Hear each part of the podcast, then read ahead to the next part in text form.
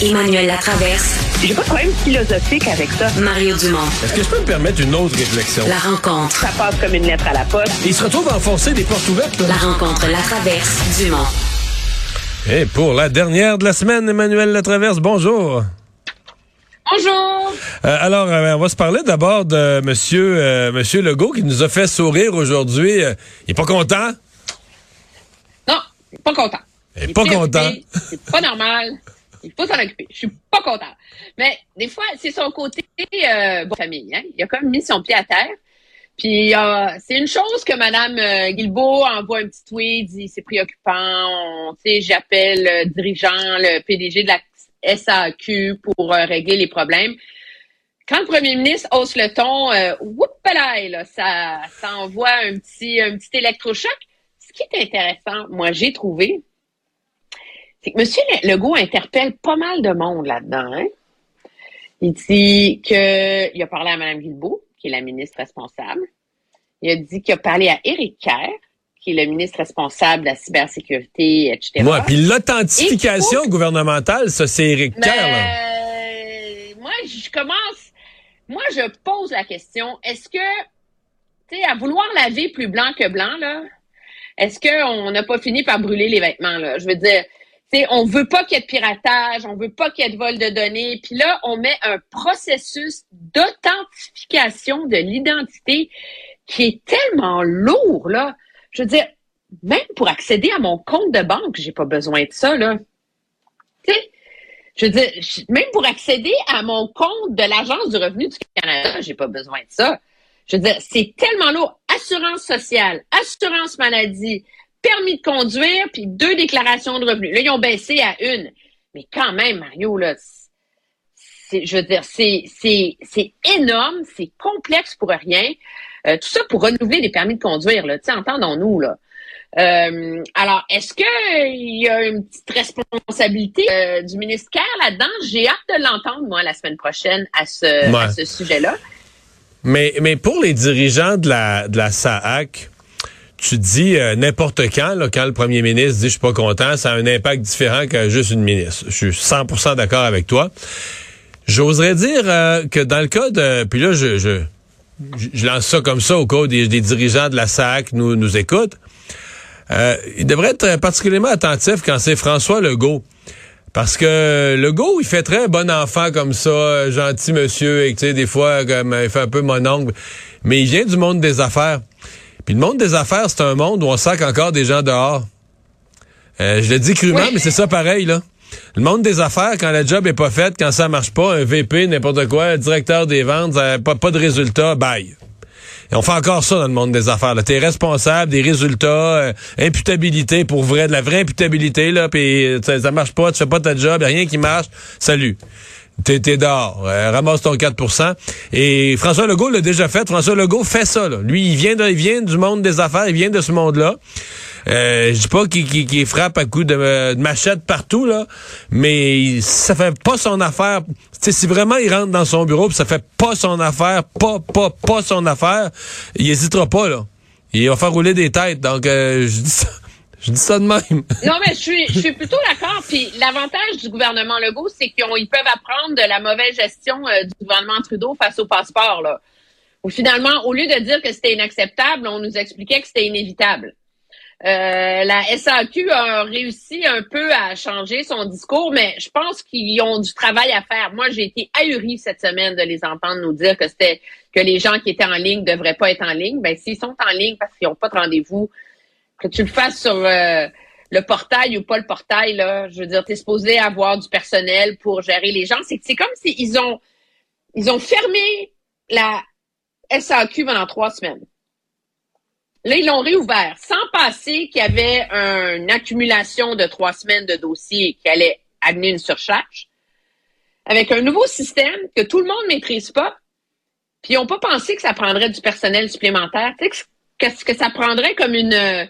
eux autres, ils ont mis la switch on, puis c'est comme si t'as- c'est comme si tu allumais euh, le néon, là. Je veux dire, c'est comme manque de préparation, c'est absolument et totalement hallucinant. Puis là, tu as vu ce qui est arrivé aujourd'hui, pour ajouter... Ah, tu parles du le monsieur, là, qui s'est, qui s'est effondré, là? Mais oui.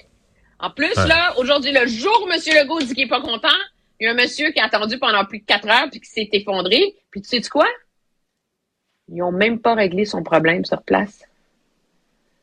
Tu dis son problème de sac? De... Il va être obligé parce qu'ils ont donné un autre rendez-vous. Non, c'est pas vrai.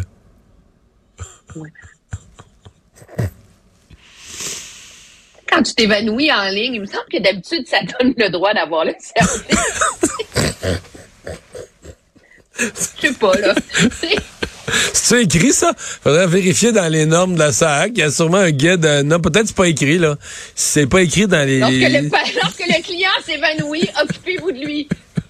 Ben, peut-être. Mais ce qui est intéressant aussi, c'est M. Legault qui en a appelé à la flexibilité des syndicats. Ah oui? Et là, il prend ce qui se passe à la CAQ, puis là, ça rentre dans la machine, la flexibilité syndicale.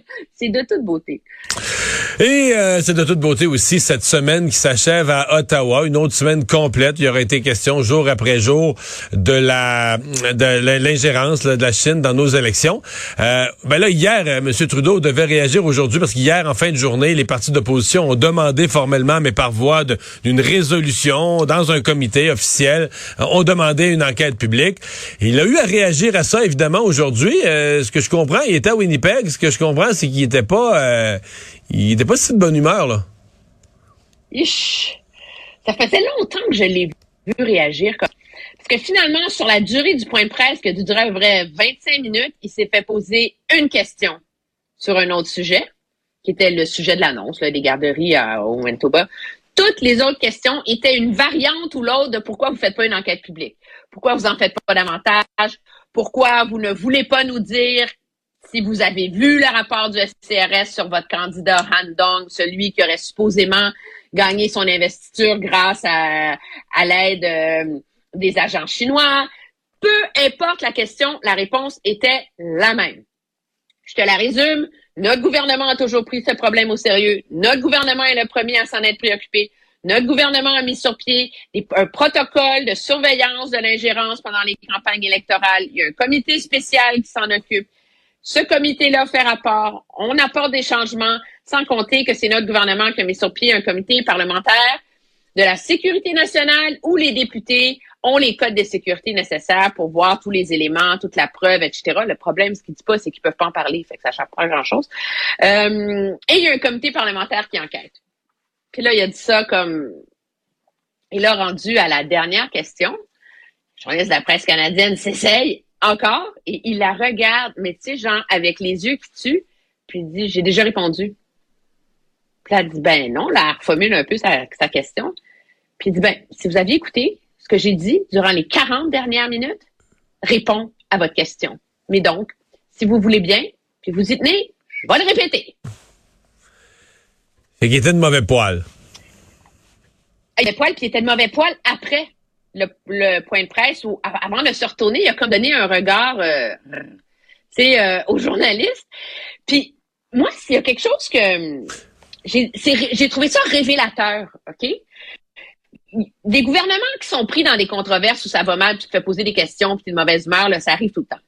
Mais généralement, un gouvernement qui joue la, la tactique du mur, là, il sait qu'il joue la tactique du mur. Fait c'est comme il encaisse d'être le punching bag, puis tu passes au travers, tu sais à écouter M. Trudeau aujourd'hui, c'est comme si son gouvernement ne comprend pas que pour les Canadiens, c'est passé ce qu'il nous dit.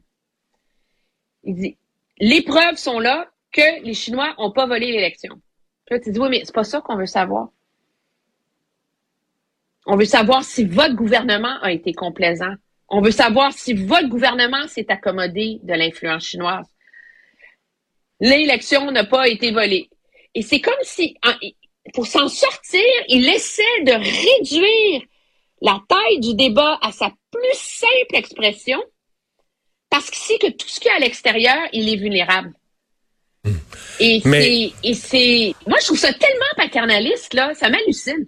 Mais moi, j'accroche un peu là-dessus qui était pas de bonne humeur aujourd'hui parce que il a quand même eu une sacrée chance. C'est que la série d'articles du Globe and Mail, euh, portant sur l'ingérence de la Chine. Il y en a eu plusieurs articles, matin après matin, un nouveau chapitre au téléroman. Mais c'est tout arrivé pendant que la Chambre ne siégeait pas. La Chambre des communes était en relâche parlementaire. Or, ça reprend lundi. Alors, s'il était de mauvaise humeur de répondre à des questions aujourd'hui, euh, il va trouver une période de questions plates lundi, lundi mardi, mercredi ou les suivantes. D'après moi, euh, Mais tu sais quoi, je te, je, te, je te prédis quelque chose. La stratégie des libéraux, ça va être de dire que eux ont agi face à l'ingérence étrangère quand les conservateurs ont jamais rien fait. Puis je vais te dire pourquoi. Parce que je viens de finir une entrevue avec Dominique Leblanc, qui est ministre des Affaires intergouvernementales, mais qui est surtout le ministre le plus politique de ce gouvernement-là.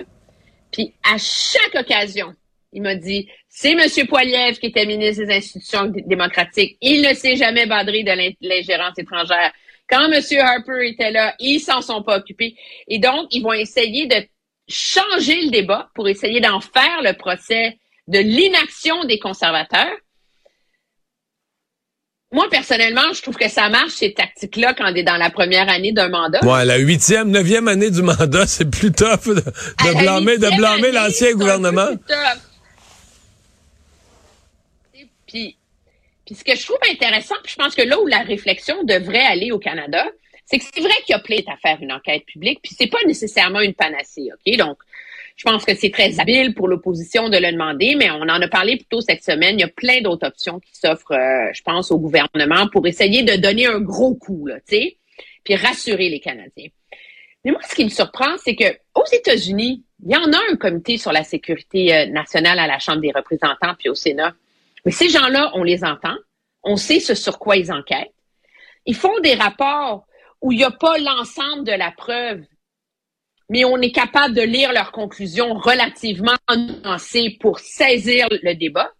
Comme tu es sur la sécurité nationale à Ottawa, là, je te dis, même les députés ne peuvent pas nommer qui, qui siègent dessus, tellement que c'est secret. Ils n'ont même pas le droit de dire ce sur quoi ils enquêtent. Puis, à l'inverse, en Australie, qui ont aussi des problèmes d'ingérence avec euh, les Chinois, ils ont, non seulement ils ont, ont changé leur loi, ils ont, ils ont, un registre des agents étrangers, blabla, mais là, le gouvernement a décidé que, tu sais, des fois, euh, la lumière est le meilleur désinfectant, là, pour mal traduire une expression anglaise. Mais c'est rendu que quand il y a des tentatives éhontées, la ministre de la Sécurité euh, publique dénonce le pays. Nous dénonçons l'Iran qui XYZ.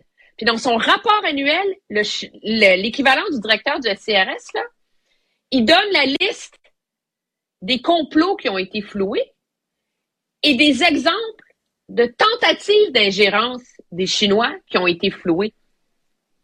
Moi, je dis, pourquoi nous, on n'a pas le droit de le savoir? Qu'est-ce qu'essayent de faire les Chinois? Ouais. Mais est-ce qu'on va aller dans On est trop niaiseux? On est habitué de vivre dans le secret, semble-t-il. Mais on va voir. J'ai l'impression qu'on a encore la semaine prochaine pas mal d'occasions de s'en reparler. Emmanuel, merci. Bonne fin de semaine. Bonne fin de semaine. Au revoir.